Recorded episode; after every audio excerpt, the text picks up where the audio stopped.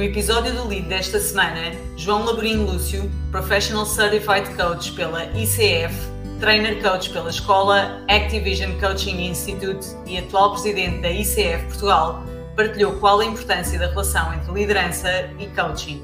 Numa conversa acompanhada por António Sacavém, foram abordados alguns dos passos a dar no sentido de desenvolver uma cultura de coaching nas empresas. Vem descobri-los. Assista ao episódio no YouTube Group Academy ou escuta em Spotify.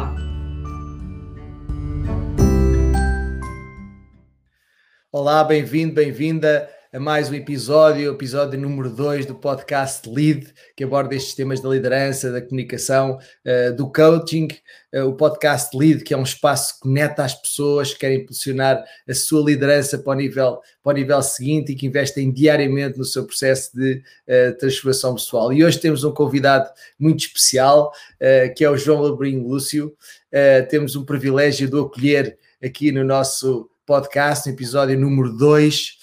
Uh, Bem-vindo, João, aqui ao nosso, ao nosso espaço. Uh, obrigado por teres aceito este, este, este convite. Uh, o João, que é coach PCC pelo ICF, que é, enfim, também formador e coach na Now You Know, presidente do ICF, chapter de, de Portugal, enfim, também professor convidado no ISP e um, licenciado uh, em Direito, que também já exerceu, e já exerceste, acredito eu, numa, segundo sei, uh, porque te conheço razoavelmente bem, tenho esse privilégio numa vida passada, sei se poderei uh, chamar, porque de facto agora não, não estás tão ligado a essa, a essa área. É um, é um grande honra, um privilégio ter-te aqui neste nosso podcast. Bem-vindo e mais uma vez obrigado por ter aceito este, este nosso convite. E quero... Obrigado, António. Obrigado, obrigado pelo convite, obrigado a ti, obrigado ao, ao Grupo Academy. É, é uma honra grande estar aqui para já dar os parabéns por este tipo de iniciativas. É sempre, são sempre muitíssimo importantes. É uma honra muito grande estar aqui, estar aqui a, a teu convite em especial. Uh, estamos aqui nesta troca de galhardetes. És uma pessoa que eu admiro muito, de quem gosto muito e sinto-me sempre muito honrado quando tu achas que eu posso ter alguma coisa uh, a dizer. E, portanto, se tu achas isso, eu não vou negar e estou aqui espírito totalmente livre e aberto para termos uma, uma conversa simpática. Muito, muito obrigado por este, por este convite. É isso, Jorge. Bem sabes que este time é, é, é mútuo e estou certo que vai ser uma conversa positiva, uh, enriquecedora uh, para quem está a ouvir. É isso mesmo, é uma conversa que se pretende também que acrescente, que acrescente valor e eu sei que vai uh, acrescentar, sei muito bem que vai acrescentar. E gostava de já começar pela primeira pergunta, tem a ver um bocadinho com a relação entre a liderança e o coaching.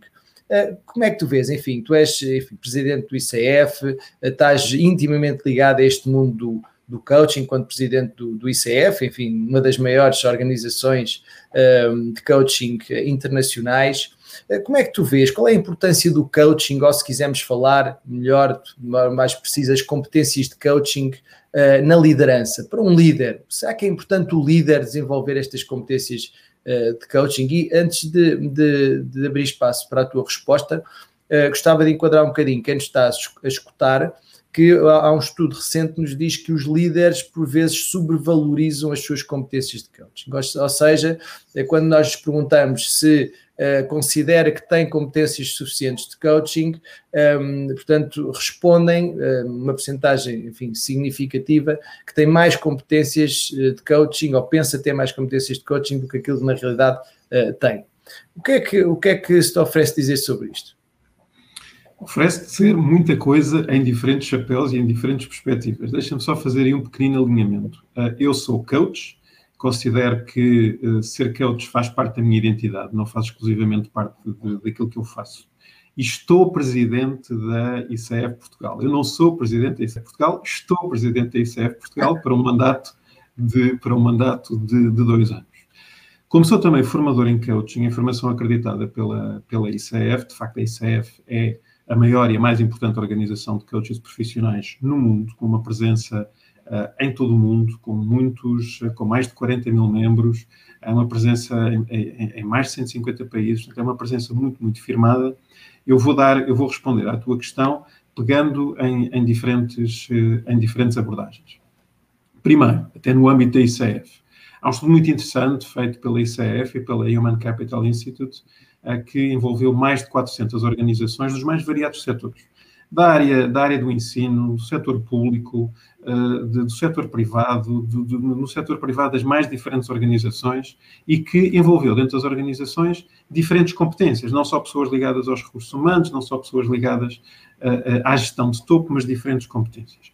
E esse estudo veio dizer que as organizações que desenvolvem uma cultura de coaching, e dentro dessa cultura de coaching está também o desenvolvimento de competências de coaching na liderança são organizações que têm melhores resultados em todos os índices que foram avaliados. Da retenção de talento, à produtividade, à satisfação daquilo que é feito. Portanto, há, tem um impacto muito significativo na liderança, na liderança de uma forma genérica. Enquanto formador de coaching, dizer-te também isto: há cada vez mais líderes a fazerem formação em coaching. Formação em coaching a mesma formação que uma pessoa quer fazer quando quer tornar-se um coach profissional. E as formações acreditadas pela ICF são formações muito rigorosas, com muitas horas, com níveis de avaliação muito significativos. E depois, como nós sabemos, qualquer coach profissional da ICF, eh, quando começa a trabalhar profissionalmente, eh, vincula-se a um processo de formação contínua. Portanto, é uma formação, digamos assim, para, para a vida. E há muitos líderes a fazer essa formação única e exclusivamente para adotarem essas competências nas suas funções de liderança. Eles não querem vir a ser coaches profissionais, mas querem ser líderes que têm essas competências, essas competências de coaching. E, enquanto coach, eu vejo também que os líderes querem cada vez mais, nos temas que trazem para as sessões de coaching, são temas que têm muito que ver com a presença de coaches, têm muito que ver com o seu autoconhecimento para, conhecendo-se melhor, conseguirem liderar melhor. E muitas vezes aquilo que acabam por pedir são pedidos que têm a ver com a, sua, a qualidade da sua presença, que têm a ver com a sua confiança e estabelecer relações de confiança, e que têm a ver com a escuta e com a importância da escuta. Portanto, António, como vês, eles acabam por fazer um conjunto de pedidos em sessões de coaching que são pedidos que estão intimamente ligados às competências de coaching. Eh, e se nós olharmos um pouco para a liderança, a liderança tem passado muito de um, modelo de controlo e de comando eh, para um modelo de, parceria, para um modelo de colaboração. E este modelo de parceria e de colaboração é um modelo que casa intimamente com as competências de coaching. O coaching começa por ser uma relação de parceria. E uma relação de parceria, para sermos parceiros, estamos em posições iguais, há uma relação de igualdade. E é muito interessante ver dentro das organizações quando as organizações querem, de facto, adotar estas competências de liderança, querem que as lideranças sejam, estas competências de coaching na liderança, querem que, liderança, que as lideranças sejam mais colaborativas, muitas vezes assistimos a coisas muito interessantes, que são os líderes dizer ok, fantástico, então vamos estabelecer aqui uma relação de, de, parceria. Portanto, eu, líder, não vou estar só aqui neste papel de liderança, vou tentar escutar melhor a minha equipa, vou tentar perceber melhor a minha equipa mas isto significa que para haver uma parceria, as equipas têm que entender melhor as suas lideranças, têm que escutar melhor as suas lideranças, tem que haver uma relação empática mais forte entre aquilo que é a liderança e as equipas que estão, que estão lideradas. Portanto, de uma forma uh, resumida, uh, uh, dir-te ou dir-vos-ei que as competências de coaching são absolutamente determinantes na liderança. E elas são tão, são tão determinantes que me ocorre dizer aqui outra coisa por um, por um episódio muito recente que eu assisti dentro de uma organização. O coaching, como sabes, está, está na moda, com, com, com, as vantagens e com as desvantagens associadas. A vantagem é que há cada vez mais gente a querer fazer coaching. O coaching já não é só algo que está disponível para as grandes organizações. As grandes organizações, as, as multinacionais, as, as, as, ditas grandes organizações, uh, de facto têm todas programas de coaching, mas o coaching está a ser disseminado cada vez mais e o tecido empresarial, empresarial português é feito em cerca de 95, mais de 95% de pequenas e médias empresas e temos cada vez mais as pequenas e médias empresas a perceberem impacto do coaching dentro das organizações. E, portanto, o facto de estar na moda é bom por isso. Tem desvantagens, porque qualquer pessoa se diz coach, qualquer pessoa pode ser um coach. Um profissional ICF obedece a uma formação rigorosa, a uma formação longa, um, no mínimo 60 horas, mas muitas formações passam as 200 horas, vincula-se a um processo de formação contínua, vincula-se ao domínio de um conjunto de competências, conhece um quadro teórico que aplica, tem um código de ética a que está sujeito, portanto, tem uma, uma regulamentação uh, uh, feita pela própria ICF muito rigorosa. Há também, por outro lado, coaches que tiram um curso de duas horas no fim de semana e se dizem também coaches. E, portanto, a, a comparação, não estou a dizer que um é melhor que o outro, estou só a trazer factos que são factos e cada um avaliará os factos como entender. E, portanto, significa muitas vezes que há coaches dentro das organizações que, na verdade, o que estão a fazer não é, não é coaching.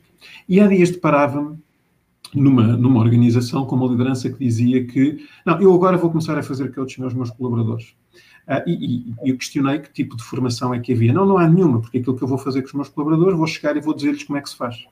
E, portanto, há esta noção que isto não tem nada a ver com coaching. O coaching não é chegar junto a alguém e dizer como se faz. Aqui não se estabelece uma relação de parceria, não, não se põe em prática a escuta, não há o questionamento. O líder não está sequer disponível a perceber que a sua equipa pode ter um conjunto de informação que é útil e que é rica para a sua liderança, está apenas numa posição de superioridade a chegar junto ao colaborador e a dizer como faz. E diz que isto é coaching quando na verdade não é.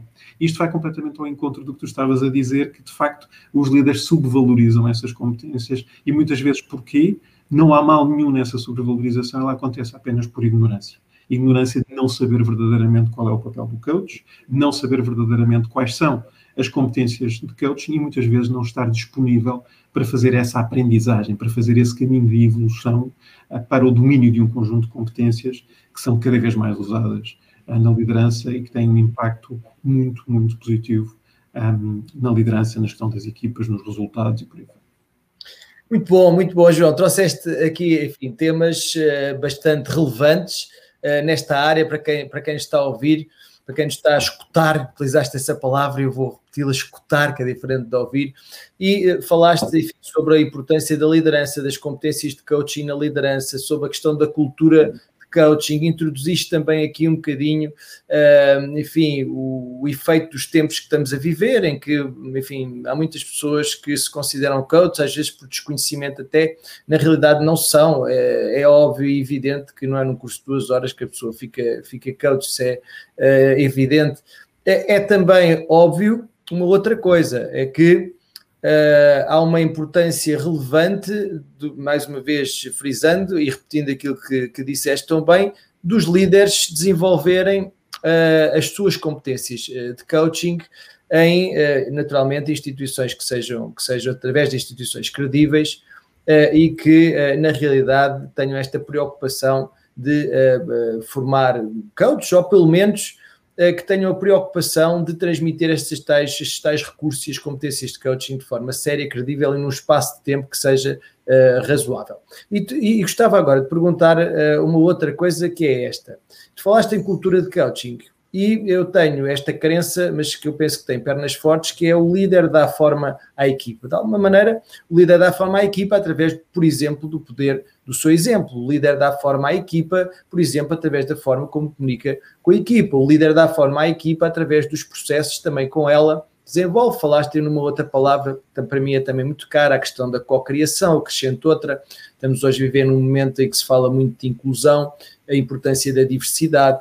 Uh, e portanto, e tudo isso acaba por uh, trazer, convidar-nos a refletir sobre abordagens, novas abordagens de liderança.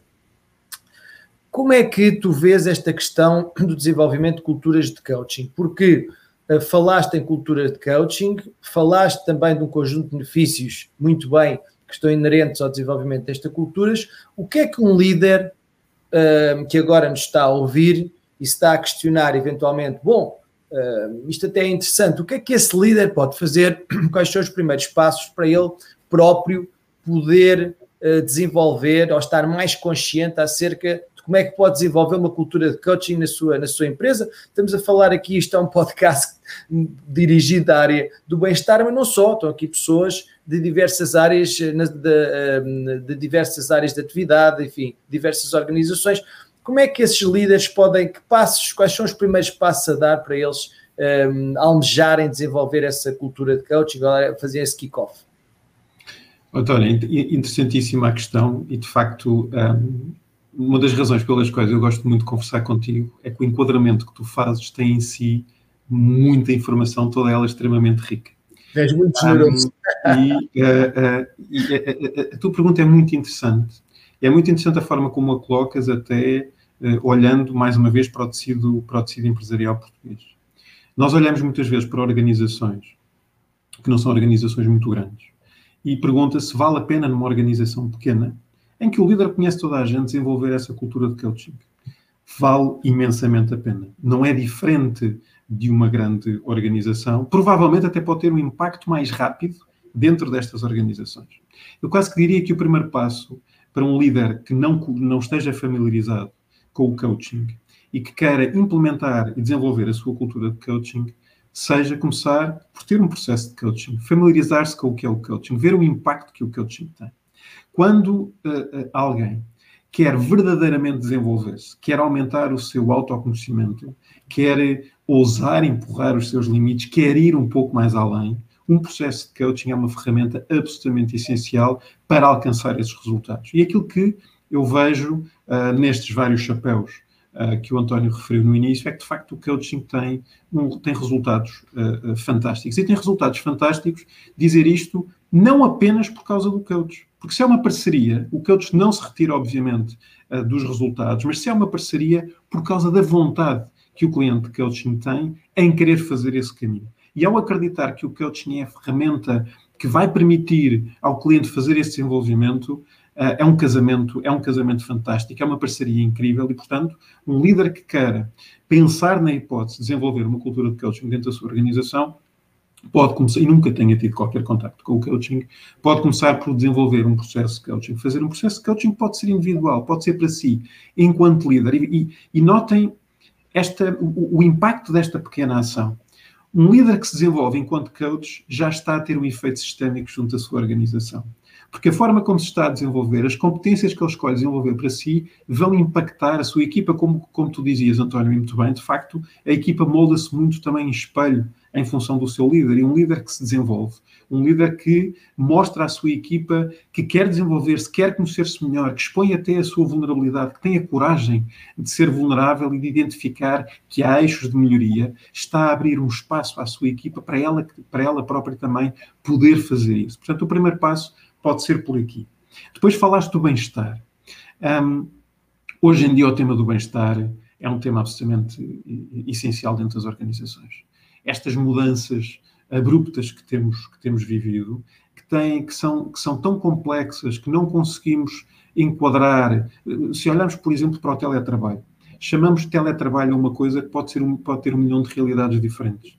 Uma coisa é alguém que está numa organização e vai para teletrabalho e até tem uma casa, uma casa num sítio isolado e vai ter condições fantásticas. Outra coisa é alguém que está na mesma organização uh, e que está também em teletrabalho, mas tem quatro filhos, dois estão em casa, três estão de quarentena, a, a, a casa é uma, é uma, casa pequena e, portanto, a realidade é muito complexa, ela é muito diferente. E as organizações passaram a ter esta consciência da importância do bem-estar.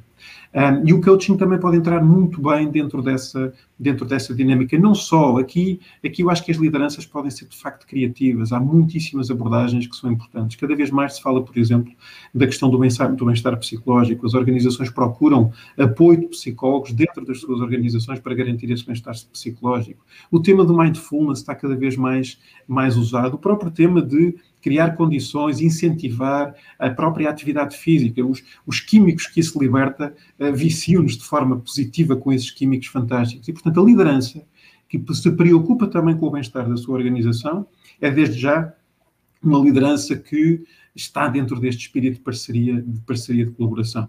Um, e, e, e, que considera o bem-estar como, como um elemento essencial para o desenvolvimento da organização, atrever-me a dizer que é uma liderança, é uma liderança de topo, é uma liderança que está, que está preocupada em, em, algo muito maior do que aquilo que, do que aquilo que está a ser feito. E, portanto, isso, isso é também liderança. E, portanto, resumindo mais uma vez, primeiros passos a dar a quem não está familiarizado com o impacto do coaching pode ser abraçar um processo de coaching. Há muitos coaches. Aliás, a melhor forma de poder, para quem não conhece uh, e, e, não tem forma de ter alguém que referencie um coach, o site, o site da ICF Portugal tem eh, uma parte precisamente de pesquisa de, de, dos profissionais da ICF que fazem parte da ICF Portugal. De qualquer um dos profissionais que esteja identificado no site preenche estes critérios de um coaching profissional, de um coaching rigoroso e de um coaching ético.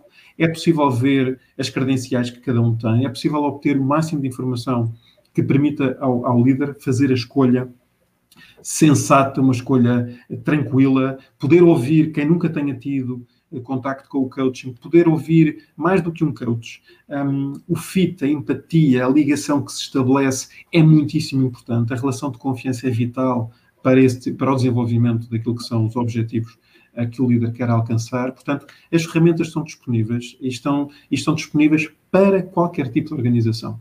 Devemos tirar a ideia de que o coaching é apenas uma coisa ao serviço das grandes organizações. Devemos tirar a ideia de que o coaching é caro, porque o coaching traz resultados. O, o, o ROI, o, o retorno do investimento, ele existe. Há estudos que manifestam isso de forma clara. Aquele que eu referi há pouco da ICF e da, e da Human Capital Institute mostra precisamente isso. Portanto, é algo que está ao dispor, ao serviço de qualquer organização, seja ela uma multinacional, seja uma PME, seja uma microempresa, uma empresa familiar, uma unipessoal, sejam empresários em nome individual, sejam pessoas individuais. Portanto, há de facto um conjunto de ferramentas disponíveis ao, ao, ao, para quem quer eh, desenvolver este caminho e fazer esta, fazer esta jornada, que é uma jornada, é uma jornada de grande ganho de consciência, de grande evolução e desenvolvimento individual, quando estamos a falar de coaching individual. Depois, se quisermos evoluir para algo diferente, algo que tenha um impacto maior, podemos falar do coaching de equipas. A intervenção de um coach ou de vários coaches dentro da organização para trabalhar já não o indivíduo em si, mas as equipas como, como, como uma unidade. E essa intervenção de coaching de equipas, ou, ou até numa outra abordagem de coaching de grupo, essa intervenção mais coletiva é também essencial no desenvolvimento das, no desenvolvimento das culturas, das culturas de, de coaching. Portanto, não ficar exclusivamente por uma abordagem individual, considerar também a abordagem do coaching, do coaching de equipas. O coaching de equipas tem vindo a ter um desenvolvimento muito interessante e muito significativo também. Aliás, dentro da própria ICF, a ICF tem há muito tempo desenvolvidas as suas competências de coaching, muito ligadas ao coaching individual, estão em constante atualização. Recentemente eram 11 competências, passaram para 8 competências. Há formação constante para os profissionais da ICF evoluírem dentro dessas competências e agora está também a lançar e a trabalhar as competências de coaching de equipas. E, portanto, cada vez mais há esta, há esta necessidade das organizações em oferecerem às suas equipas ferramentas que permitam às suas equipas ir mais além, chegar mais depressa aos resultados, encontrar melhores resultados, ter espaços de reflexão, desenvolver o pensamento criativo e o pensamento radial para encontrar soluções novas para desafios novos que vêm ter connosco neste momento quase diariamente. Obrigado, João, por teres trazido mais uma vez tanta clareza para este aspecto e aquilo que me chega é precisamente estes dois vetores. Eh, o Peter Drucker, o pai da, da gestão moderna, dizia, ou disse a certa altura, que a cultura come a estratégia ao pequeno almoço. E daí a importância da cultura e obrigado por teres clarificado também a importância e quais é que são os passos que podem ser dados para se desenvolverem culturas mais próximas do coaching. Eh, eu, eu retive dois. O primeiro relacionado com o líder que abraça o processo para si mesmo, isso uh, parece-me que correm das tuas palavras a importância não só de alguém que vai a uma formação uh, captar recursos, captar ferramentas, mas alguém que está verdadeiramente comprometido com o seu processo de transformação uh, pessoal e, enfim, como, como uma consequência natural desse mesmo processo, também inspirará outros na sua organização a querer abraçar uh, um processo do mesmo, do mesmo género, e há uma outra vertente que falaste tão bem e que eu sei que tens refletido bastante sobre ela, que é a questão do, do team coaching, e não é só refletido, é, estás na prática, nas organizações, a facilitar esse tipo de, uh, de processos. E esse team coaching acaba por ser muitíssimo importante porque sabemos hoje que equipas que são mais conscientes, equipas que têm essa tal diversidade, que se respeitam, a tal questão tão importante da segurança psicológica que tem estas duas vertentes muito relacionadas com a comunicação. Por um lado, as pessoas aprenderem a escutar-se verdadeiramente e a sinalizar essa escuta ativa. Por outro lado, o líder que facilita e que permite a cada pessoa que está nesse, num determinado fórum, numa reunião, que é que seja, que todos tenham de facto esse tempo de antena, os mais introvertidos, os mais extrovertidos, aqueles que gostam de falar mais, aqueles que gostam de falar menos, e a importância desse processo de transformação pessoal do líder para, para lhe permitir ter essa sensibilidade, essa empatia para conseguir trazer mais segurança psicológica também para as suas equipas. E acredito que, esse, que o processo de team coaching eh, também parece decorrer, das tuas palavras, é um processo muitíssimo rico de transformação, enfim, vendo a equipa como uma unidade, mas também trazer mais consciência aos processos, a tal importância da cocriação e, sobretudo, percebemos neste mundo tão volátil, tão incerto, tão complexo, que não há um líder que sozinho encontra as melhores soluções. Por isso, precisa dessa equipa, mas não é uma equipa qualquer, é uma equipa de facto no caminho da excelência, uma equipa que uh, genuinamente está empenhada em desenvolver a sua maturidade. Ainda ontem, numa formação que estava a facilitar, uh, se falava da questão da maturidade, e à medida que as pessoas e que os líderes uh, se desenvolvem essa maturidade, começam a ter tendência para olhar mais para a janela e menos para o espelho. falaste agora esse tal propósito maior também eh, e ela é tão, acaba por ser tão importante. Eu gostava de desafiar respeitosamente a ir um bocadinho mais longe, para as pessoas que nos estão a escutar e que estão, enfim, eh, ligadas a estas áreas, eh, liderança, gestão de equipas, organizações, o que é que, como é que elas podem, de facto, trazer mais team coaching para a sua organização? Em que é que isto se? Que ferramentas ou que processos de team coaching é que existem se quiseres dar exemplo de um ou outro, porque eu sei que isto é, é uma área muito familiar para, para ti, o que, é que, o que é que está a funcionar? O que é que tu sentes nos teus processos, enfim, que tens vindo a facilitar as organizações, o que é que está a funcionar para levar as equipas para o nível seguinte? Queres dar um exemplo de um ou outro processo que parece que funcione bem para as pessoas perceberem melhor o que é que estamos a falar? O, o tema, nós temos vindo a falar, e, e, e, as duas perguntas já tocaram nesse tema, que tem a ver com o tema da escuta.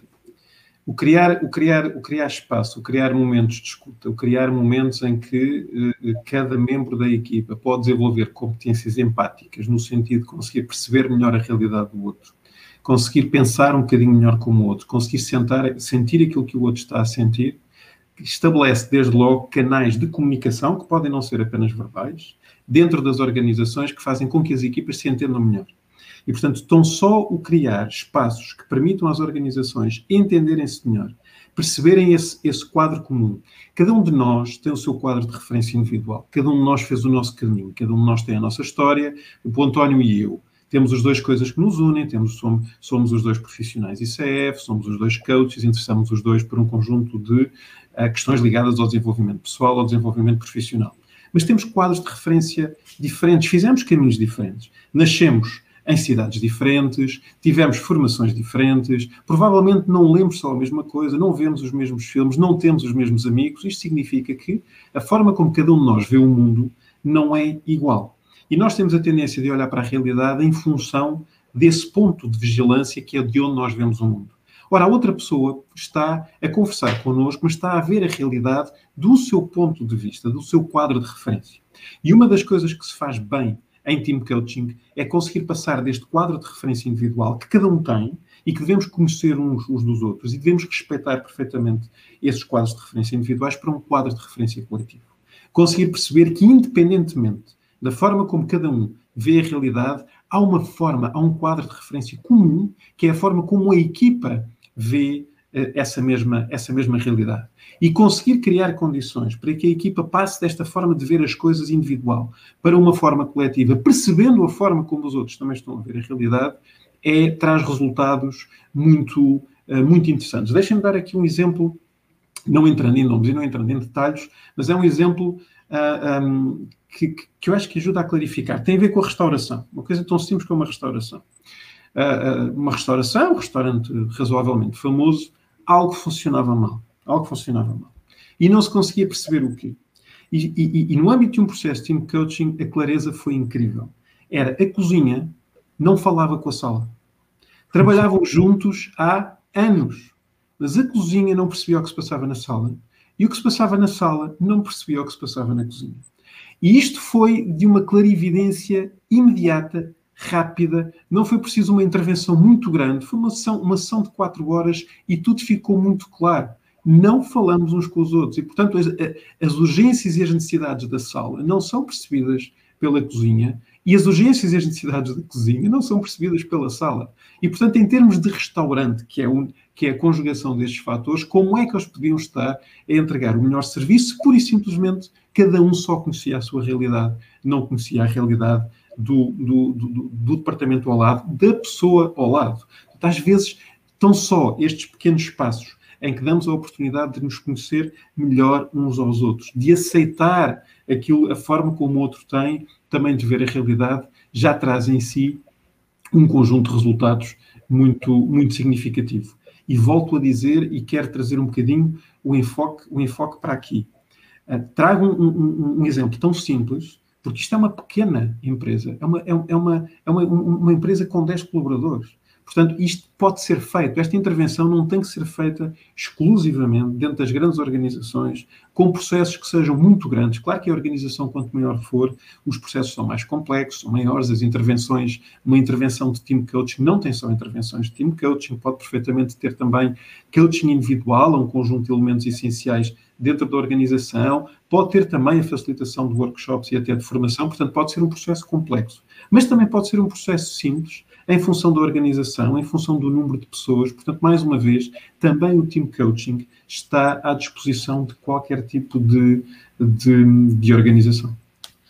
Eh, obrigado, João. E, e, de facto, aquilo também me chega das tuas palavras é a importância eh, de dar esse tal espaço e de conseguirmos, às vezes, com elementos muito simples, ingredientes muito simples, facilitar processo. E estou a falar, quando dizer que estamos, estou a falar concretamente de coaches profissionais para as pessoas que nos estão a escutar, que vão às organizações e que facilitam este tipo de processos e também, independentemente do tamanho da organização, se é uma micro, uma pequena, uma média, uma grande empresa, uma multinacional, como também, também disseste. Isso leva-me uh, ainda a querer explorar e aprofundar um bocadinho mais, que é a questão dos processos. Para quem está a, a escutar-nos, perceberem que existe base, existem modelos. Por exemplo, eu lembro do visioning, ou seja, um processo de co-criação, de team coaching que permite às, às, empresas desenvolverem ou reinventarem a visão, a missão, os valores, até os próprios objetivos estratégicos.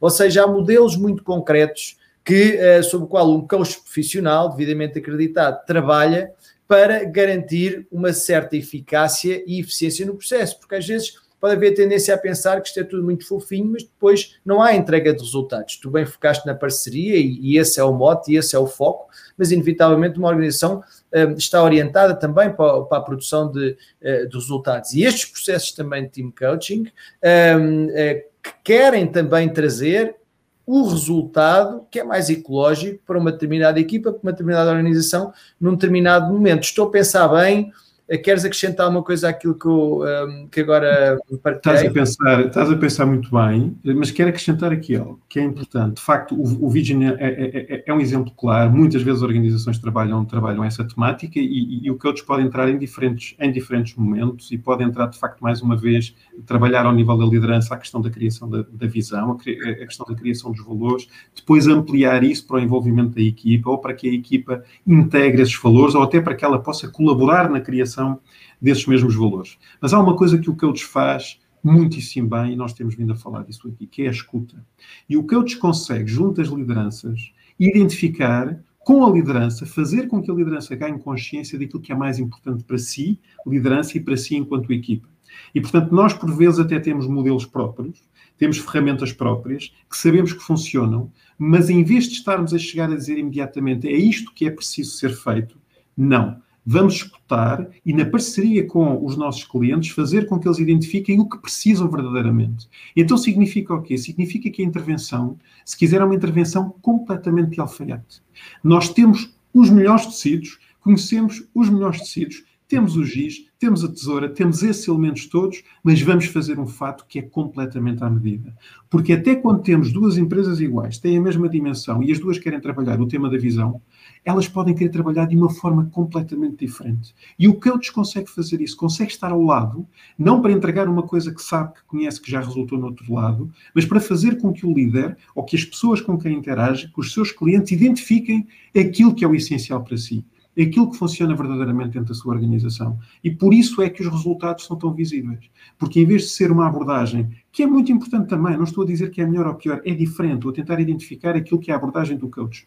Em vez de ser a abordagem de um consultor que chega e diz o que a empresa precisa é isto, porque já apliquei aqui e ali e funciona, e essa abordagem de consultoria é muitas vezes absolutamente determinante, uh, o coach aparece no sentido também de identificar faz um processo de identificação daquilo que é necessário, instala medidas de proteção para que todo o processo de trabalho seja um processo em que a prevenção está, está, está instalada, cria condições para que a liderança e a organização consiga gerar e depois consiga fazer uma evolução e uma evolução num trabalho cíclico. Uma das grandes características que o coaching tem é criar autonomia nos seus líderes, é criar autonomia nos seus clientes, é criar autonomia nas equipas, é intervir para que a equipa fique autónoma, para que a equipa a seguir possa fazer o seu caminho em, em, em verdadeira autonomia. Porquê? Porque se está a desenvolver. o, o, o Will Schutz, que fala no elemento humano, traz uma coisa muito interessante, que ele diz que o, o desenvolvimento das organizações começa pelo desenvolvimento humano, pelo desenvolvimento individual. E tu há bocadinho falavas da inclusão. Ele tem, ele tem um modelo de, inclusão, controle, abertura que permite perfeitamente, ao ser trabalhado dentro das organizações, por um lado perceber onde é que cada equipa está, em que fase está. Depois ajudar a equipa a passar de uma fase para outra. E aqui o momento da inclusão é um momento absolutamente crítico. Muitas vezes, e em especial hoje em dia, se nós olharmos para as organizações que estão diferentes do que estavam, perdeu-se a conversa de café que é tão importante, perdeu-se a conversa de corredor que é tão importante, perdeu-se o contacto ombro a ombro que às vezes é tão importante para fazer evoluir o trabalho que se está a fazer. Perdeu-se, é diferente. Um colaborador que era exemplar a trabalhar presencialmente pode ter muita dificuldade a trabalhar remotamente. E vice-versa, havia colaboradores muito tímidos, muito retraídos, que agora, ao trabalhar em casa, são exemplos de sucesso naquilo que fazem. E, portanto, as coisas mudaram. E mudando, é fundamental que dentro das organizações se criem modelos de inclusão, incluir a diversidade, incluir aspectos diferentes. E é aqui que as equipas ganham também, em conseguir identificar em cada elemento da equipa o seu potencial, para depois, enquanto equipa, possam entregar o melhor, o melhor resultado. Se não forem criados estes espaços, que o coaching sabe fazer muitíssimo bem, se não forem criados estes espaços, por vezes não se percebe o que é que não está a funcionar bem e, mais importante do que isso, não se descobre o caminho para aquilo que nós queremos que funcione, que funcione bem. Muito boa, João. Portanto, aqui também o coaching como um recurso indispensável para se criar esses tais espaços que permitem então uma inclusão um, mais séria, mais eficaz Uh, e, e, sobretudo, também abordaste aqui um outro tema tão importante que é o team coaching no âmbito também destas equipas remotos, remotas uhum. ou híbridas, porque na realidade hoje uh, convivemos com esta realidade mista em que há pessoas que estão na organização, outras estão em casa, outras estão totalmente em casa. Se quisermos ser um bocadinho uh, futurologistas, mas também não estamos a falar numa realidade daqui a 100 anos, bem mais próxima, há uma investigação que tenho feito nessa, nessa área, que é as equipas que já começam também, ainda de forma embrionária, a surgir, que é as equipas entre a máquina e seres humanos, portanto, entre a robótica ou a inteligência artificial e os, seres humanos, e isso também nos transportava aqui para uma viagem interessante, seria uh, o como facilitar essas dinâmicas de, de, team coaching nessa, nessa atmosfera e nesse contexto específico, mas não iria para já tão longe, mas... Mas olha, deixa-me só interromper, só, só, só para acrescentar algo, se me permites. A própria noção de equipa, a própria noção de equipa tem mudado, e a própria noção de equipa vai mudar. Nós estamos muito habituados, se calhar, a equipas muito estruturadas, com uma hierarquia muito estruturada. Quando, começa, quando começamos a falar de equipas de projeto, quando começamos a falar do trabalho remoto, em que eu de facto posso hoje estar a trabalhar para aqui, como amanhã posso estar a trabalhar para ali, eu às vezes posso, posso estar numa equipa em papel de liderança e na semana seguinte estar numa equipa, mas já não sou eu que estou em papel de liderança, porque naquele projeto já não sou eu que sou o líder. E, portanto, cada elemento poder desenvolver competências de liderança através do coaching significa que tem uma agilidade muito maior para trabalhar nesta nova dimensão eh, que as equipas têm hoje em dia. As equipas podem ser diferentes e vão seguramente ser diferentes. Nós vamos ter cada vez mais o remoto, temos organizações que já decidiram trabalhar exclusivamente em remoto, com cadeias de vendedores espalhados por, por, por, diferentes países e, portanto, estão a trabalhar remotamente. Vamos ter provavelmente muitas equipas que vão passar a trabalhar de forma mista e, portanto, esta, esta, nova realidade, toda ela, o coaching é uma, tem, tem, tem, ferramentas muito, muito úteis para poder colocar essa, essa, toda essa nova realidade de uma forma mais estruturada e mais equilibrada. E já agora dizer isto também, porque havia muito este, esta noção. Eh, eu próprio a tinha antes do, antes do, antes do, uh, uh, do, do primeiro confinamento, já fazia algumas sessões remotamente, mas eu achava que presencialmente aquilo tinha ali qualquer coisa mais interessante. E, e, a verdade é que fazem-se excelentes sessões de coaching, tão boas ou melhores remotamente, como se fazem presencialmente. Fazem-se tão boas ou melhores sessões de coaching por telefone, como se fazem por videochamada. E o coaching de equipas habituou-se também a esta realidade e é perfeitamente possível fazer isto. Se nós temos equipas que estão deslocadas, não há necessidade de voltar a juntá-las todas para poder fazer estas intervenções em, em, em team coaching. Portanto, há todo aqui um desenvolvimento que também Obviamente, a comunidade de coaches está eh, a abraçar, está a atualizar-se, está a evoluir para conseguirmos manter esta relação de parceria uh, constante com os clientes, sejam clientes individuais, sejam clientes de um, equipas. é, é interessantíssimo o que estás a dizer e, por isso, a, a, a talho de foice, consideras que é possível, com equipas híbridas, desenvolver processos de team coaching de forma eficaz? Não, não tenho dúvida nenhuma disso. Ok. Isso é muito importante, até porque cada vez mais é uma realidade com a qual nos deparamos. Disseste é, algo muitíssimo interessante, eh, que é o que já se passa um bocadinho pelas equipas de projeto, mas também nas organizações como um todo, dada a velocidade com que elas, enfim, são estimuladas a evoluir, que é essa tal rotatividade da liderança, e é uma abordagem que fala um bocadinho sobre isto, a, a, a liderança pelo serviço, e onde o líder é aquele que, sobretudo, cria o terreno fértil para que outros líderes possam possam eh, agir. Tu consideras que este tipo de abordagem, de alguma maneira, está intimamente relacionada com competências eh, de coaching ou o líder que utiliza, eh, enfim, ou que, é um coach, mas sobretudo alguém que se preocupa, primeiro, com o seu processo de transformação pessoal, mas para chegar a este nível em que a pessoa está verdadeiramente empenhada, não apenas num processo intelectual, ou que fica bem dizer, mas alguém que vive isto, ou seja, alguém que faz o que apregoa, que está verdadeiramente empenhado e que se esforça por criar esse terreno fértil para que outros líderes possam surgir, achas que está de alguma maneira relacionado com competências-chave de coaching? António, inevitavelmente, e eu gosto muito, muito dessa tua frase de que de facto o líder cria o terreno fértil para que outros líderes surjam. É de uma é de um desapego uh, fantástico. E o desapego é algo que tem muito que ver com, com, com, a competência, com as competências de coaching. E para fazer isso é preciso saber escutar. É fundamental saber questionar. É preciso saber envolver. É preciso ter uma presença que seja uma presença não de julgamento. É uma presença, é uma presença de crescimento, é uma presença de envolvimento. Precisa de haver vulnerabilidade. Precisa, precisamos de saber lidar com aquilo que não sabemos e estar ok em lidar com aquilo que não sabemos. E nos dias de hoje é tão importante sabermos lidar com aquilo que não sabemos. Uh, usamos muito uh, uh, aquela ideia de que a equipa vencedora não se mexe.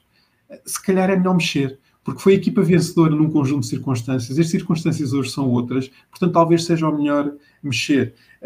As boas práticas, as boas práticas que nos trouxeram até aqui, provavelmente não são as boas práticas que nos levam para a frente. Portanto, insistir numa boa prática quando um contexto é diferente não faz sentido. E um líder tem que ter essa capacidade. Eu não gosto de usar a expressão tem, mas um líder que tem essa capacidade é um líder que consegue estar muito mais disponível para criar esse terreno fértil para que outros que possam até saber mais do que ele, possam ter uh, uh, inputs que são mais relevantes do que aqueles que o líder naquele momento tem, e com isto o que é que acontece? Os resultados são melhores resultados. E o líder não deixou de ser líder. O líder já não é aquele que tem que saber tudo. O líder é provavelmente aquele que está disponível para aprender tudo.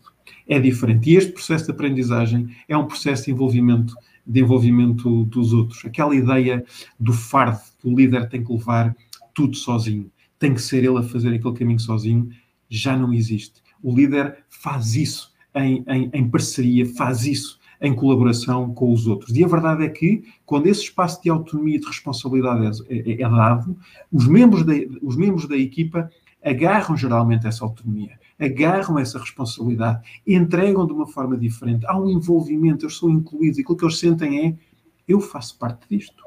Eu faço parte disto. E ao sentir que se faz parte, está muito mais envolvido do que estar apenas sentado num sítio à espera que lhe deem ordens para cumprir, para cumprir uh, qualquer coisa. Fala-se muito, muito recentemente tive, tive a escutar uma intervenção sobre stress e fala-se muito que, que o stress está cada vez mais ligado a pessoas não fazerem aquilo que gostam. Uh, e, portanto, quando se criam estas culturas, há espaço para que as pessoas possam, pelo menos, fazer da forma como gostam.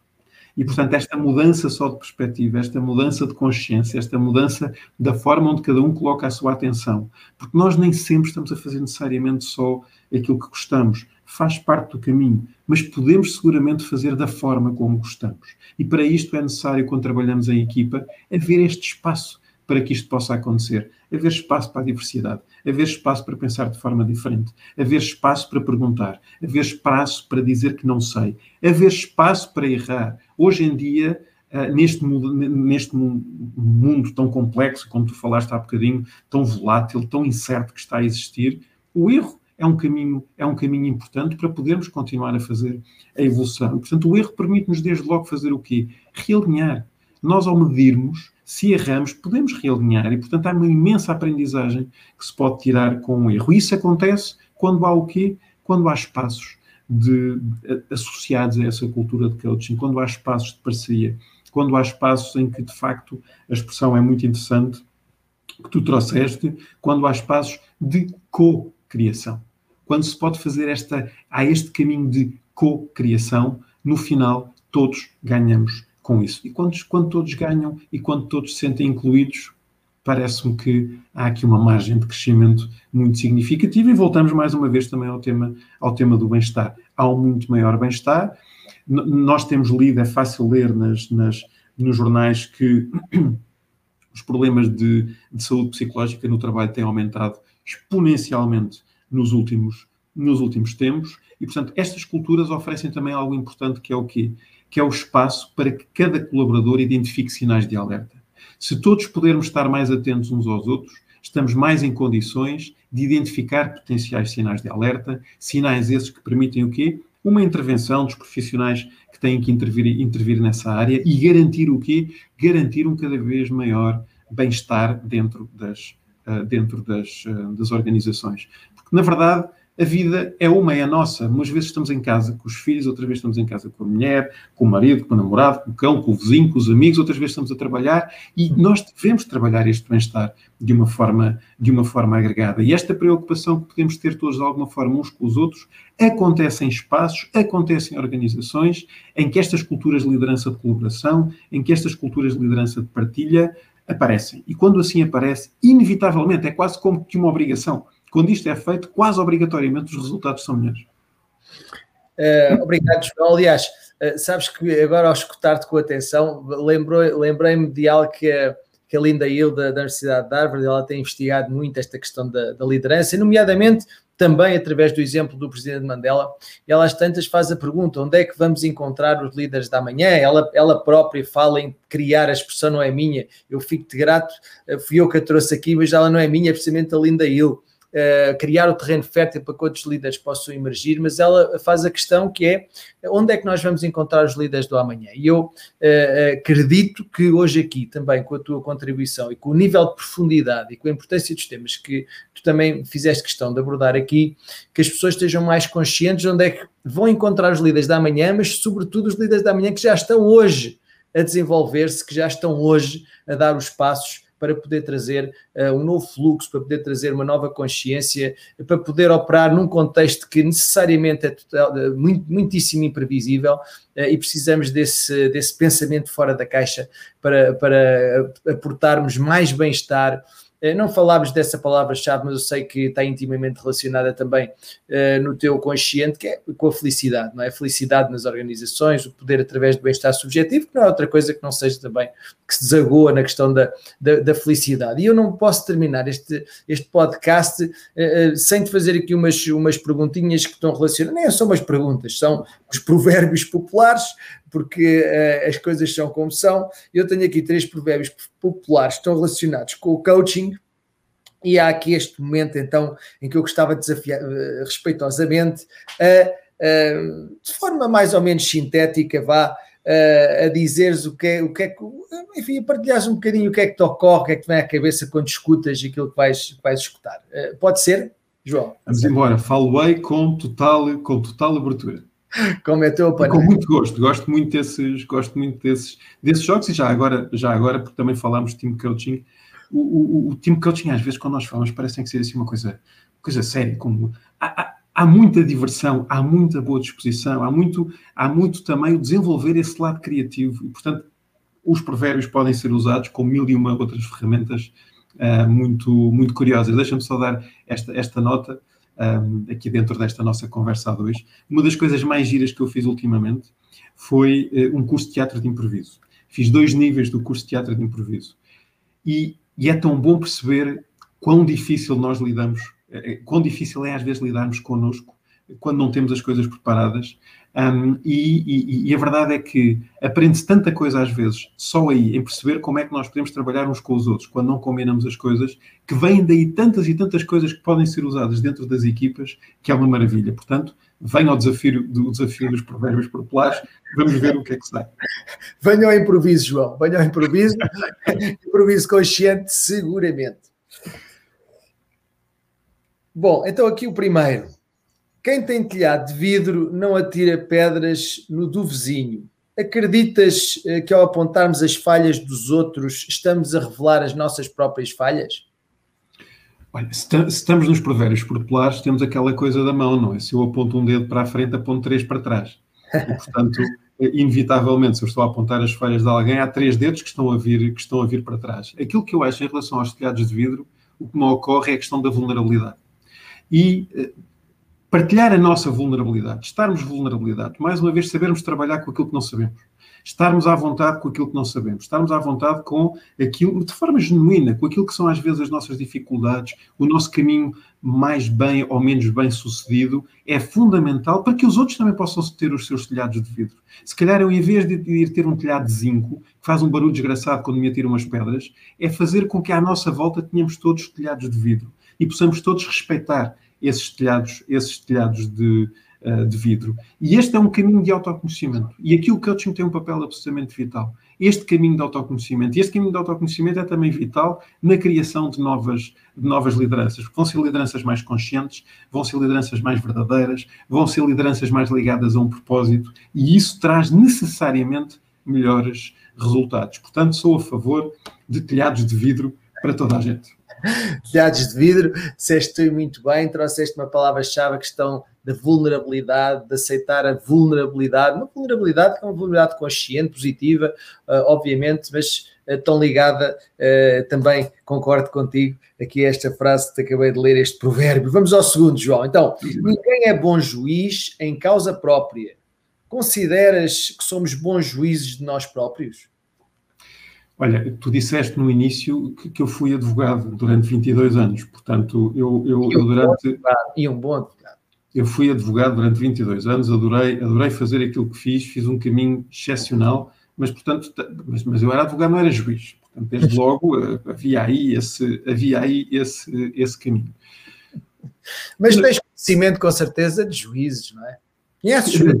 Conheço, conheço, conheço alguns, conheço muitos. É uma, é uma boa prática, é uma boa prática não sermos juízes em, em causa própria. Eu até diria, nós fazemos todos, nós coaches profissionais fazemos todos auto-coaching, mas não há coaching tão bom como aquele que fazemos com outro. Portanto, não ser coaching em causa própria é também uma boa abordagem. E, e, eu acredito como acredito no coaching, portanto, faço com muita frequência processos de coaches com outros coaches sem prejuízo de eu achar muitas vezes que estou a fazer auto-coaching, mas quando chego aos processos de coaching percebo eu não estou a fazer nada de jeito comigo, preciso mesmo aqui de alguém, de um profissional que faz isso comigo. E, portanto, talvez seja a mesma coisa, não é bom sermos juízes em causa própria, também podemos não ser coaches em causa própria e podemos ter alguém que trabalhe, que trabalhe connosco. Também nos leva este provérbio para outro tema que é o tema do julgamento. Uh, o, o, e, ali atirávamos pedras, agora podemos estar em julgamento.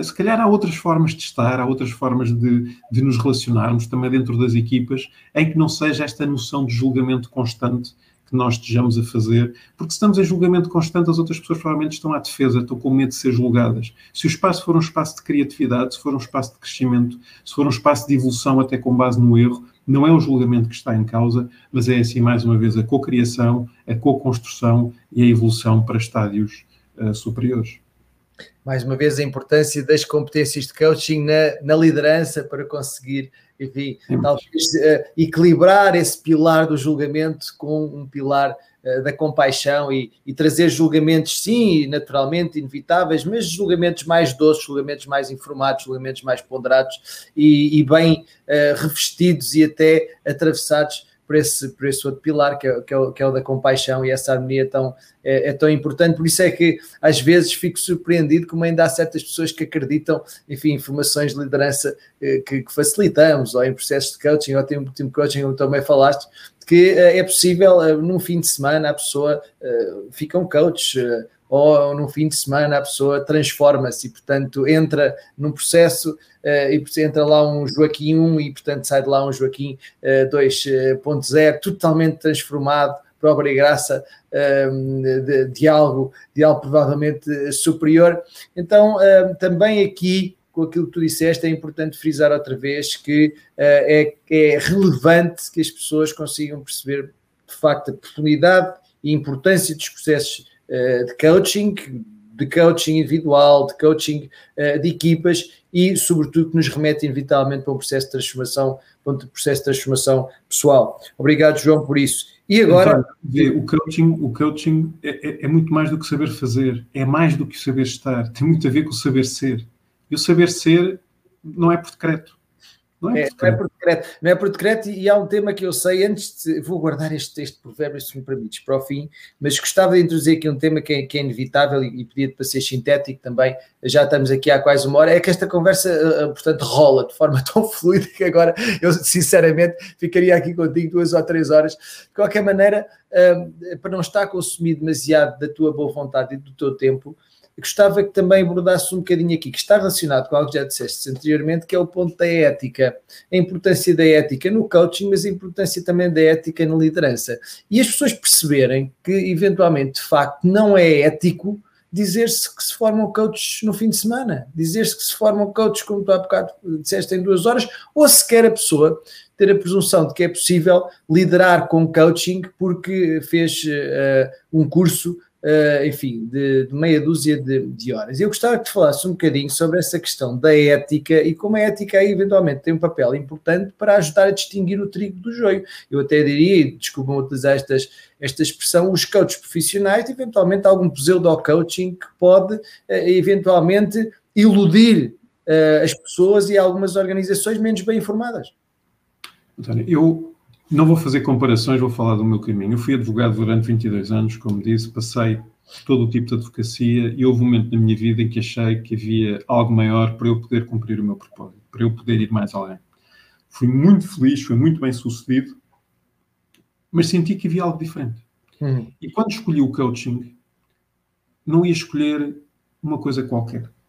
E portanto, aquilo que eu vi foi de facto a abordagem da ICF, foi o referencial da ICF. E o referencial da ICF é um referencial que oferece ética, que oferece profissionalismo, que oferece rigor.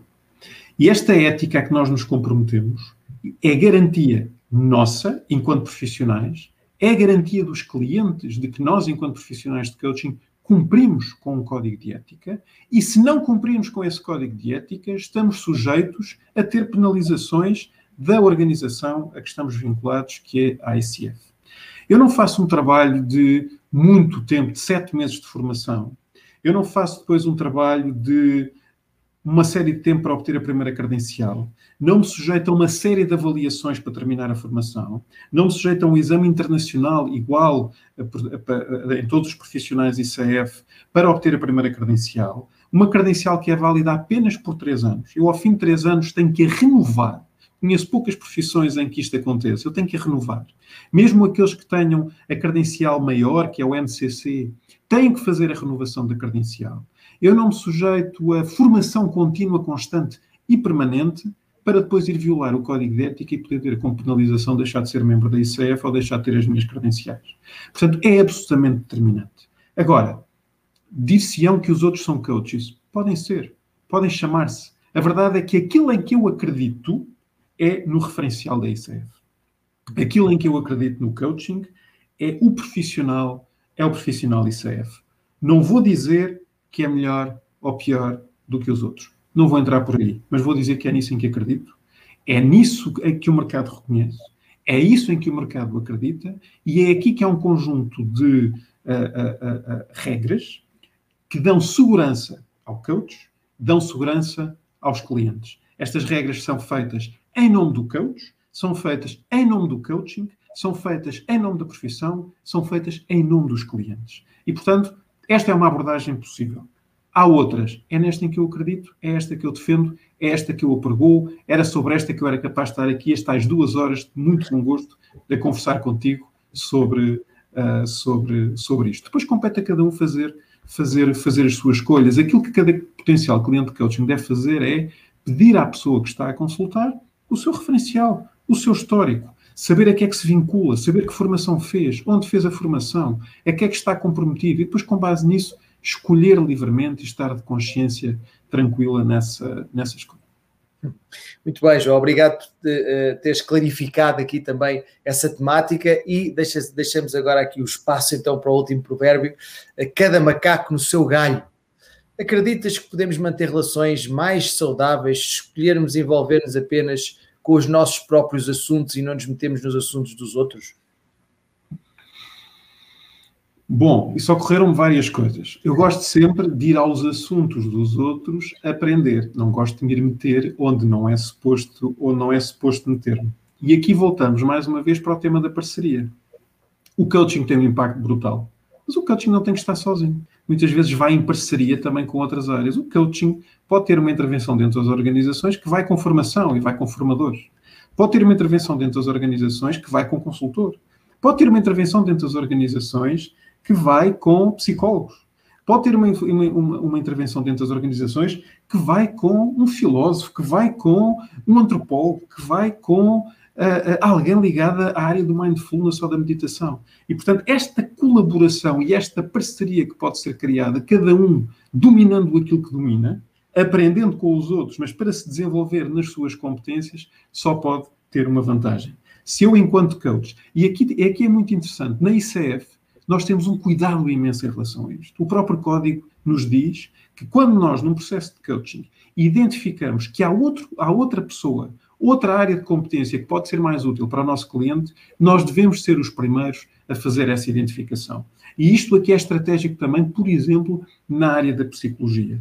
Muitas vezes vêm ter connosco a, a, a, clientes de coaching e nós, em função da informação que temos, em função até de um conjunto de documentos que, que a ICF produz, identificamos que aquela pessoa pode ter ou deve ter um acompanhamento diferente daquilo que é o coaching. E estamos lá para sugerir que esse caminho seja feito por outra pessoa que não seja apenas o coach. Portanto, cada macaco no seu galho, um, fazendo com que a árvore seja uma árvore uh, uh, bonita, uma árvore que, que, ajude, que, ajude, que, que ajude a prosperar e que não estejamos em cada galho a gritar uns contra os outros, mas que estejamos cada um no seu galho a trabalhar uns com os outros. Isso sim, eu acho que é o caminho, esse caminho é um caminho que a mim, praza, adoro, adoro quando estou em parceria, adoro quando estou em colaboração, adoro quando, em função dessas parcerias e dessas colaborações, consigo entregar muito mais do que entregaria se quisesse fazer aquilo tudo, aquilo tudo sozinho. Muito bem, João, obrigado pela, pela tua partilha. Não há dúvida agora aqui uh, a destacar, quero destacar agora esta questão que tu disseste tão importante, cada um em galhos diferentes, mas em interdependência, em cooperação verdadeira e com mais e melhores parcerias. E diz-me uh, uma coisa, uh, qual, esta é uma pergunta muito a coach, mas dirijo a ti, que também o és. Qual é que é a pergunta que tu gostavas de ter respondido e que eu não tive a capacidade de iluminação para te fazer? Agora deixa-me tossir, que veio-me aqui uma coisa à garganta, um bocadinho de vulnerabilidade mesmo. Dei-te espaço para pensar. É curioso, curioso que te tenha surgido essa coisa na garganta no momento em que colocaste esta questão. Alguma coisa poderá estar aí a não querer, a não querer sair. E pode ter sido a pergunta. Vamos pode continuar sido... a nossa conversa depois em off. pode ter sido uh, a pergunta. Bom, primeiro, um, não, te falta, não te falta luz nem sabedoria para colocar as questões mais interessantes para este, para este trabalho que, que vocês estão a fazer e que é tão, e que é tão, é tão gratificante. A pergunta que eu gostava que tivesse sido feita, não sei qual é, porque venho sem expectativa. Eu vim para aqui, como venho quase sempre para estas conversas, de, de peito totalmente aberto, de espírito totalmente livre, de cabeça, de coração, de espírito, aqui totalmente para entregar de fora aquilo que sei, aquilo que conheço, aquilo em que acredito e aquilo de que gosto. Um, e portanto não venho, não venho com expectativas. Uma pergunta, uma pergunta uh, uh, interessante podia ser. Eu já respondi, estava-me a ocorrer até que ponto é que eu, é que eu próprio acredito, acredito também em coaching. Eu acabei, acabei por responder, mas posso, se essa pergunta surgisse de forma direta, um, posso dizer o seguinte: todo o meu processo de, de transformação de profissão foi um processo feito à medida que fui fazendo a minha formação em coaching e à medida que ia fazendo a minha formação em coaching, ia tendo coaching sucessivamente. E, portanto, senti, foi um processo que fiz com muita segurança, porque senti esse acompanhamento, senti esse espaço de liberdade, senti esse espaço de segurança em que eu pude imaginar um futuro, pude criar as condições para que esse futuro acontecesse e pude pô-lo em prática. Continuo hoje em dia, sempre que possível, a ter, e sempre que quero, sempre que necessito, a ter o acompanhamento de um coach. A ICF oferece uma coisa incrível aos seus membros que é um programa de peer coaching. Eu posso inscrever-me para que um coach que segue o referencial em que eu acredito me possa uh, uh, dar coaching e a única coisa que eu tenho que fazer é estar disponível para dar, para dar coaching também, também a um coach. Há coisa mais maravilhosa do que isto. Portanto, eu acredito profundamente no coaching e, e acredito de tal forma que o pratico enquanto cliente, enquanto cliente de coaching. Não dispenso. Como não dispenso outras coisas importantes para o meu ganho de consciência, para o meu bem-estar, um, para, para, esta, para, para este self-awareness que eu acho que é tão importante como, como a meditação, como uh, acompanhamento com psicólogo, não dispenso o acompanhamento regular de, de, um, de um coach. Fica, fica bastante claro, aliás, ao longo desta nossa, desta nossa conversa, uh, para os amigos e para as amigas que nos estão a escutar, que és um exemplo vivo daquilo que apregoas e por isso a questão da autenticidade decorre naturalmente da tua comunicação verbal, mas também uh, da não verbal, quem nos vai ver também no, no videocast. E gostava, agora que estavas a falar nisso, não podia deixar de partilhar uma coisa contigo, se me permites, e que é esta. Eu estava a escutar-te com atenção e vem uma imagem à cabeça que é, uh, às vezes, estar a facilitar processos de coaching e, e, chegar ao final do, desse processo e dizer assim: eu já não estou bem certo se este coaching era para o cliente, servindo, enfim, de acordo com, com, as, com as melhores práticas, o melhor que sei, o que entretanto vinha a aprender, mas que este processo de coaching também foi um bocadinho para mim. Este processo de coaching também, uh, de alguma maneira, refletiu uh, uma, enfim, um contexto que estava a viver, uma ansiedade que estava a viver, um determinado uh, medo, um desafio Nunca te aconteceu isso. Tu estás a facilitar uma sessão e chegares ao fim e dizes: caramba, eh, eu dei o melhor de mim, enfim, eh, mas isto parece que também foi um bocadinho para mim. Já, já te aconteceu esta, esta, esta sensação? Quando fiz a formação, houve uma coisa que. Tive formadores incríveis. Houve uma coisa que me disseram que eu na altura desconfiei, que foi: preparem-se, que muitas vezes vão ter à vossa frente espelhos vossos. Pessoas que têm os vossos temas, ah, mas atenção, são só espelhos vossos, não são vocês. Portanto, vocês têm que se trabalhar o suficiente para perceber que aquilo que vos é trazido não é vosso, que é do cliente. Eu achei que aquilo era conversa de formador. Tenho vivido isso sistematicamente. E a importância de me trabalhar muito é de, naquele momento, distinguir o que é meu do que não é meu e não deixar que aquilo que é meu interfira no processo. Quando as sessões terminam, faço sempre um bocadinho a minha autoanálise, faço uma análise mais meta daquilo que se passou. E nesses momentos eu sinto que tenho uma aprendizagem imensa. Eu farto-me de aprender quando estou em sessões com uh, os meus clientes. Há quem diga que o coaching é aprender a aprender. O coach não está para ensinar nada, mas o cliente está para aprender muita coisa. Aprende essencialmente consigo. Mas é mesmo aprender a aprender. Nós, coaches, também fazemos muito esse caminho. E há tempos ouvi uma frase que achei deliciosa, que foi se uma ação terminar e nós estivermos cansados, fizemos alguma coisa de errado. E a verdade é que sempre que, uh, a maioria das vezes, muitas vezes, faço sessões de coaching, às vezes até já estou mais cansado, foi um dia um bocadinho mais exigente, saio revigorado, um bocadinho como desta conversa, eu saio revigorado desta, desta conversa e acredito que tem a ver com a nossa entrega genuína. Quando acontece essa entrega genuína, e nós coaches aprendemos muito isso, por isso é que é muito, tem muito que ver com o saber ser, quando essa entrega é, é, é genuína e é profissional, nós cumprimos aquilo que aprendemos. Nós cumprimos o processo, nós respeitamos eticamente tudo o que está a acontecer. Nós sabemos que, a razão pela qual estamos ali, mas entregamos, fazemos isso de forma genuína porque nos trabalhamos a nós. No final da sessão, no final dos processos, nós sentimos revigorados. Às vezes até há aquela frase um, que, que, nem sei se eu devia dizer aqui, mas é para ser genuíno. Às vezes até há aquela frase que é o processo termina e eu penso assim, epá, e não me pagam. é para ser genuíno, é sim senhor. É uma frase relevante e é tão bom quando fazemos aquilo que verdadeiramente gostamos e que nos apaixona. Vi alguém que dizia, já não sei quem foi, mas dizia: quando fazemos aquilo que verdadeiramente nos apaixona, não temos que trabalhar mais uh, na vida e as coisas acabam por ser uh, mais uh, fluidas e, sobretudo, mais verdadeiras. Eu, enfim, mesmo para fechar, para ajudar um bocadinho as pessoas que me estão a ouvir a encapsular, enfim, mensagens tão importantes, tão abrangentes que nos, que nos transmitiste aqui ao nível liderança do coaching e transformação pessoal, é para as, para as pessoas que nos estão a escutar, querem evoluir em termos de, de liderança. E podemos falar da própria autoliderança, mas também da liderança de equipas, e liderança na família, liderança numa organização, na comunidade, enfim, mas também liderança organizacional. Quais é que seriam os três principais papéis, para não estarmos a alargar muito, mas os três principais papéis uh, que tu um, ehm, gostarias de destacar agora e que estão relacionados com o líder coach. Se quisermos considerar esta figura, enfim, o líder coach, o líder com competências de coaching, quais é que são os três principais papéis tu vês como sendo mais relevantes esse líder manifestar no seu dia a dia, na interação com as pessoas, com a organização, com os diversos stakeholders? Os três principais papéis, quais é que seriam esses três principais papéis que tu gostarias de destacar um, nessa tal abordagem do líder coach, essa abordagem à liderança com competências de coaching?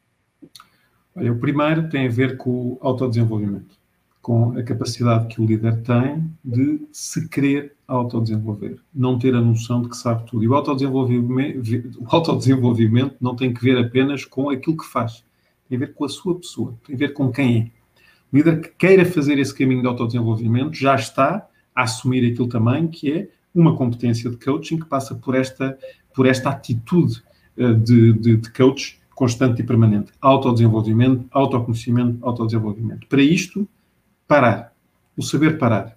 O saber parar para não fazer parar. O saber parar para avançar.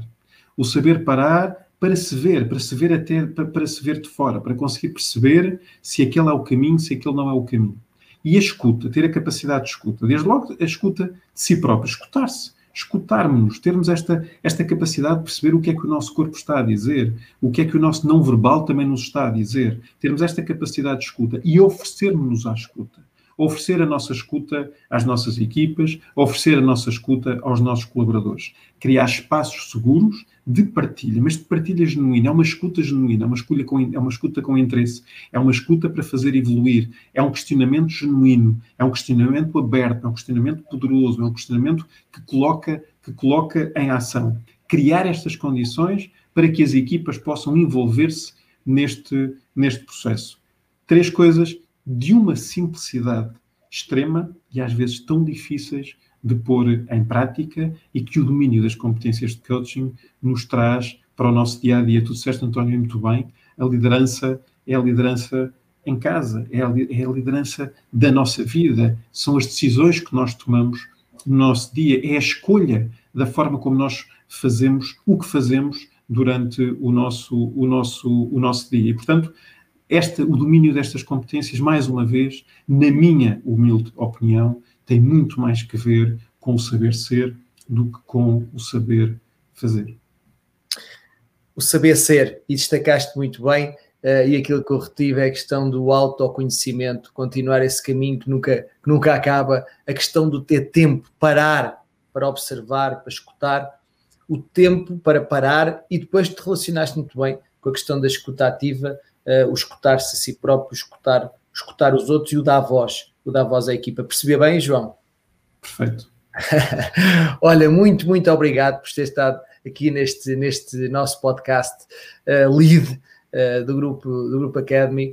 Uh, foi muito bom. Estou certo que quem nos escuta leva valor acrescentado. Isto é um canal aberto. É sempre uma grande alegria conversar contigo sobre estes e outros temas. Eu estou certo que se tivéssemos mais tempo, tu irias uh, trazer aqui ainda um conjunto de outros tópicos muitíssimo relevantes e que estão relacionados com este papel, enfim, da liderança, do coaching e transformação pessoal, mas eu penso que aquilo que se abordou e a profundidade com que se abordou também uh, vai permitir a quem nos escuta uh, estar mais consciente do que é que pode fazer para ser melhor líder, para continuar neste processo, para trazer mais excelência ao processo e sim procurar o seu nível seguinte para si, para as suas equipas, para a organização onde está. Este tema da cultura de coaching é tão importante e relaciona-se tanto com o líder uh, coach, o líder com competências de, de, coaching. Por isso, muito obrigado, João. É uma, foi uma grande alegria, um grande privilégio acolher-te aqui uh, e, e, por isso resta-me resta desejar tudo do bom uh, e do melhor para ti, para a tua família e para os teus projetos. Obrigado, António, obrigado pelo convite. Mais uma vez, obrigado por esta, por esta conversa. São conversa, é uma conversa muito desafiadora que eu gosto muito de, de, de me entregar às tuas, às, tuas, às tuas questões. Obrigado ao, ao Grupo Academy e espero que possa ter sido de, de alguma utilidade. Foi feita de forma totalmente genuína, é aquilo em que eu, em que eu acredito e quando partilho aquilo em que eu acredito, não tenho, não tenho expectativas em relação a nada, limito-me a fazer de coração totalmente aberto. Foi muito bom, gostei muito de estar aqui, um imenso obrigado, maiores felicidades para o Grupo Academy, para ti, para, para, para, para os projetos, para este projeto, para este projeto em especial, e como gosto de dizer eh, aos meus amigos, divirtam-se. Obrigado, João. Um grande abraço também aí para casa. Um abraço a todos que nos estiveram a escutar. Obrigado.